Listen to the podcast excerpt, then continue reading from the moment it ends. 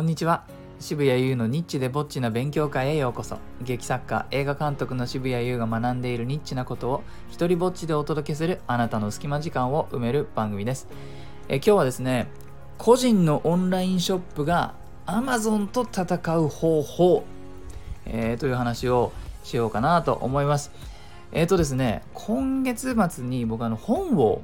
出すことになってるんですけれどもね、前回の放送の終わりで少し告知させていただいたんですが、でこれでですね、僕の手元にも、ま在庫が来ることになっていて、今僕のオンラインショップで予約を受け付けているんですが、同時に Amazon でも予約受付中なんですね。でもここがポイントなんですが、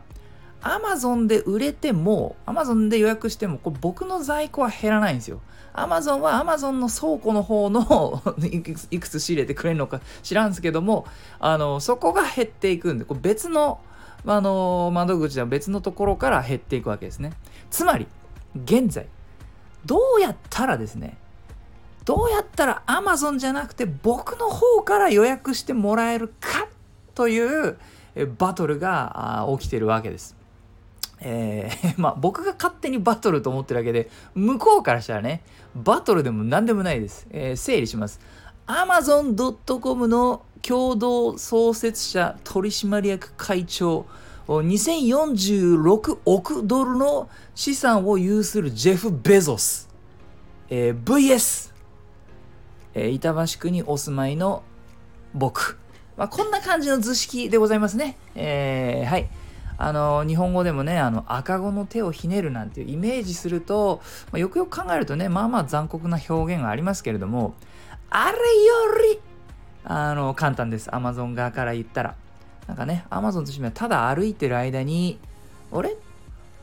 あアリ踏んじゃった？みたいな感じだとは思いますが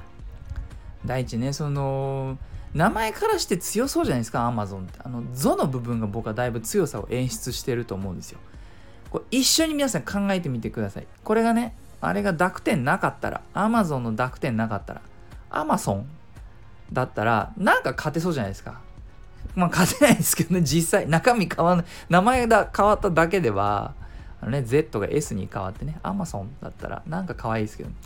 あのー、こう、映画とか漫画とかね、こういった物語の世界では、まあ一人の主人公が巨人に立ち向かう。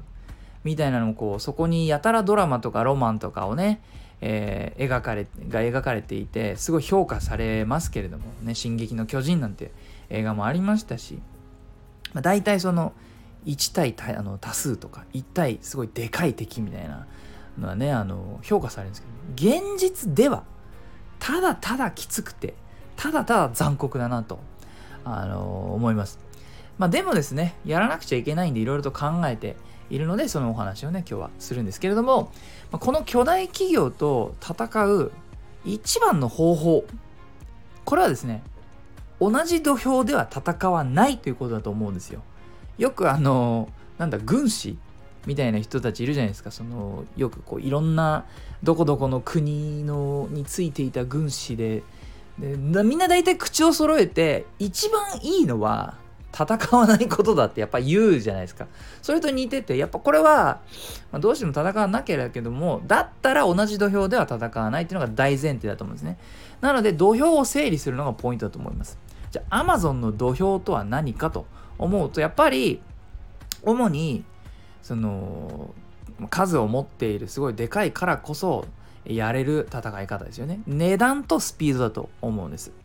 あのアマゾンセールをやろうと思えばいきなりさ50%ねほら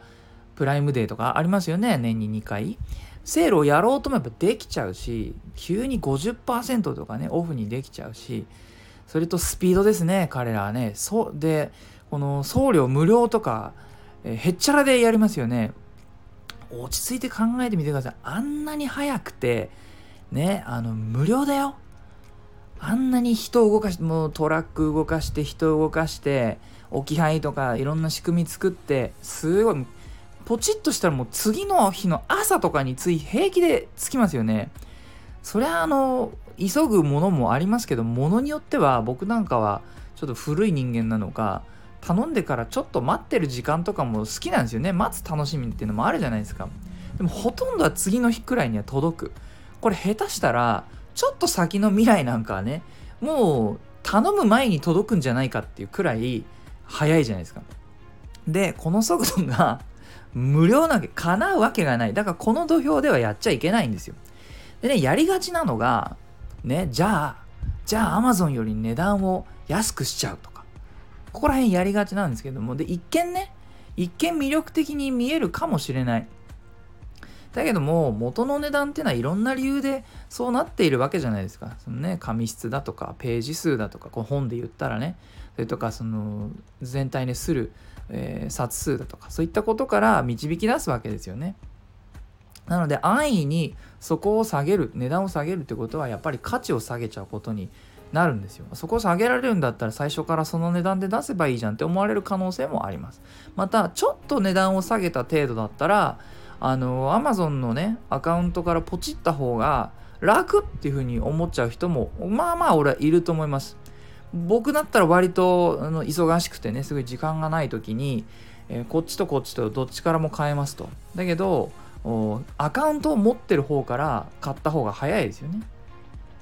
もしかしてこの別のアカウントから買った100円安いのかもしんないんだけどもやれ名前を入力してメールアドレスを入力して電話番号を入れて住所を入れてとかってやってアカウント新しく作るっていうのにそこに面倒くささを感じる人っていうのがいると思うんです。だからわざわざ僕のオンラインショップに登録するより払いあの早いって思われる可能性ありますよね。したがってその面倒なステップを踏んででも僕から買いたいと思ってもらう必要があるわけですよね。はい。じゃあ土俵の整理の話は続くんですけども、じゃあ僕にできて、Amazon にできないことは何かっていうのを次に考えます。で、まあ簡単なところで言うと、本の中身をさすがに書くことはできないです。Amazon ね。あんだけの巨大な、あの、いろいろなことをもってしても、えー、僕が書く本というのは Amazon という企業がやることはえー、できない。ね、あとまあそこにプラスを見出す人がどれくらいいるかっていうのは一旦別として、えー、サインをすることはできない。こういったことをまあリストアップしていくわけですね。これが同じ土俵で戦わないっていうことなのかなと思います。でね、えー、またこう何て言うのか興味持ってくれそうな人の整理をするんですけど僕から買いたいと思ってくれる人っていうのは僕のファンだったり応援者だったりしますよね。なのでその人たちの顔をちょっと僕は浮かべながら、まあ、この人たちが喜んでくれそうなものって何かなっていう視点から得点を考えていくんですね。なので、えー、この僕のこのね次8月末に出す新しい本というのは一人芝居がたくさん55本ね入った本なんですが僕から買ってくれたらもう一個、え未公開の、えー、一人芝居をつけますよっていうふうに今、えー、やってます。でねこれあのでまた前回のね本を出した時にプレゼント用とかあの布教用とかって言って複数買ってくれた人がいてですね5冊とか、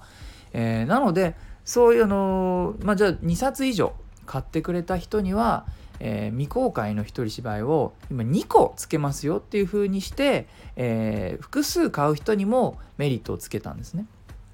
でこのね、まあ、ラジオ聴いてる人からしたらそんなさ元から55本も入ってんのにそれが56本とか57本に増えることは得点になるのかって思うと思うんですよ。でここがその最初にその僕がファンやったり応援者だったりっていうのをイメージしてるってとこなんですけど彼らにとっては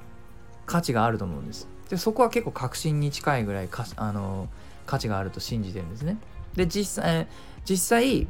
あのまあ2つね一人芝居を新しく書くっていう労力は生じるんですけど今のところ、えー、複数買う人とかセットで買う人とかっていうのがいいペースで予約が入ってきてるんですね。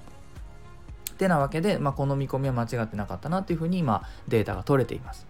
はい。えー、てなわけで同じ土俵で、まあ、この話をまとめると、まあ、個人のね、オンラインショップが一体どんなことができるかなと言ったら、まずは同じ土俵で戦わない。そして、え Amazon にはできなくて、え自分にしかできない、えファンや応援者応援者が喜びそうなプラスを考えてつける。えー、といったところが、あまあ、できることなのかなと思います。よかったら、えー、使ってみてください。はい、えー、いいなと思ったらハートマークをタップしたりフォローしてください。Twitter もやってるので、よかったらそちらもチェックしてください。このスタイフでも自由に使える日本初の一人芝居コレクション、モノローグ集穴は Amazon で好評発売中。結局ね、Amazon の宣伝するんかいっていうね。えー、そして第2弾となるモノログ集狭間は僕のオンラインショップ渋々屋で現在予約受付中です。どちらも許可や上演料はいりません。では、渋谷ゆうでした。